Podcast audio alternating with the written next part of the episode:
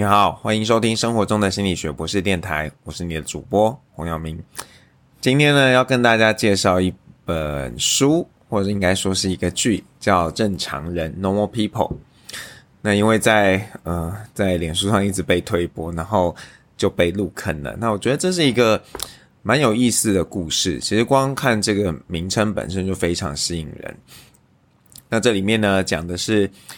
一对呃高中就认识的男女，那他们呃几年来之间的纠葛，那在过程中其实呃有一个会，我想一个主轴啊，就是带大家去想说，那到底怎么样的一个呃伴侣关系是正常的？那可能如果你是小孩子的话，你可能觉得就是要一见钟情，因为那个卡通都这样演嘛，一见钟情、厮守终身啊。那等你大一点，就会发现，哎，其实很像不一定是这样哦，有可能是分分合合啊，最后终于在一起啦。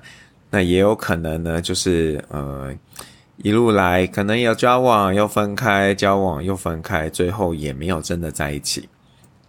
在故事中的这一对男女呢，各自有他们的困境。男生呢是来自一个单亲家庭，家里不富有，但是有一个很爱他的母亲。那他个性上比较没有自信。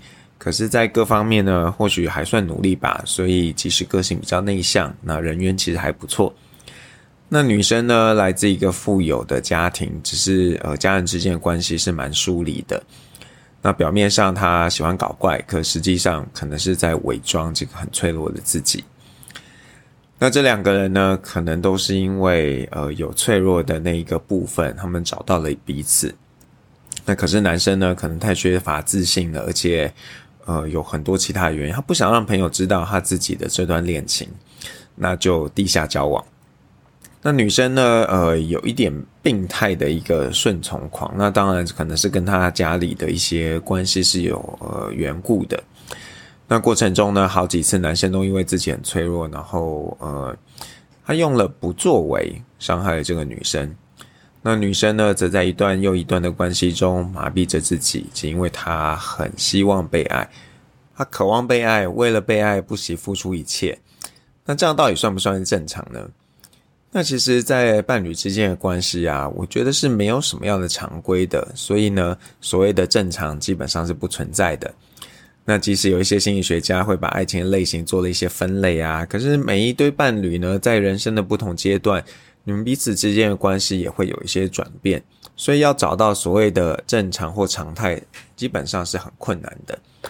那在过去的社会，可能因为比较封闭吧，那人们没有太多的机会去认识新的人，所以呢，呃，你即使对关系不是很满意，你也不一定会选择要结束这段关系。但现在不一样喽，只要你有意愿想要认识新的人，那不管你的年龄、身份背景，你都有机会去认识新的人。而且现代人可能更看重自己的感受，如果真的不合适的话，也不一定会选择要厮守终身。所以，关于爱与不爱这件事情呢，你可能要少一些与所谓的常模去做比较，而是要多问你自己，在这段关系中寻求的到底是什么？这个人是不是给了你所需要的？那如果没有所谓的正常，那不正常是不是也不存在呢？其实讲难听一点啦，正常恐怕是一种为了维持社会上表面和谐的一个骗局，让呃所有人以为呢，诶，多数人是这样的哦，所以自己也应该要那样。那毕竟啊，人天性是喜欢模仿的，不喜欢跟其他人不同。所以如果呢，我们用正常来做包装，往往非常有效果。那但是我们其实不能因为别人的处境跟我们不同，就觉得那些人不正常。因为在他们眼中呢，我们可能也是不正常的，而且人数还是比较少的，所以我们都应该提醒自己几件事。第一件事情，正常不一定存在。那面对人的心理状态呢？呃，没有所谓的常态，或许才是正常。现在学术圈也逐渐拥抱这个世界呢，并非常态分布的概念。若你有机会做一些资料收集啊，你会发现呢，要得到所谓的常态分布是很困难的。那么第二呢？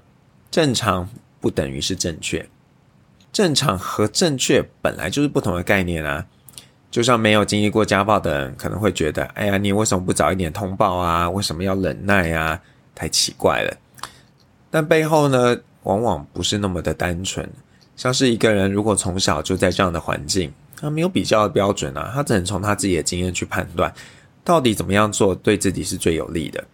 像剧中的女主角，她被呃哥哥啊男朋友暴力对待的时候，会选择顺从，可能就是因为她从小学习到的一个呃生存法则。那么第三件事情呢，也是很重要一件事情，就是不要被正确的价值观绑架了。那女主角在剧中讲了一句很让人心碎的话，她说呢：“我不知道为什么没有办法让别人爱我，我想一定是我出生的时候就有毛病。”这样的话，在很多的爱情电影啊、戏剧啊，可能都曾经出现过。但是呢，从女主角嘴中讲出来啊，让人格外想要疼惜她。尤其是呢，当你知道她经历的那一切之后。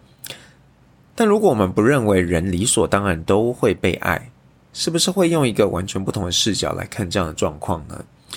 那当你转换了一个视角，或许你不会马上转念，但你至少不会对自己的处境有那么多负面的评价。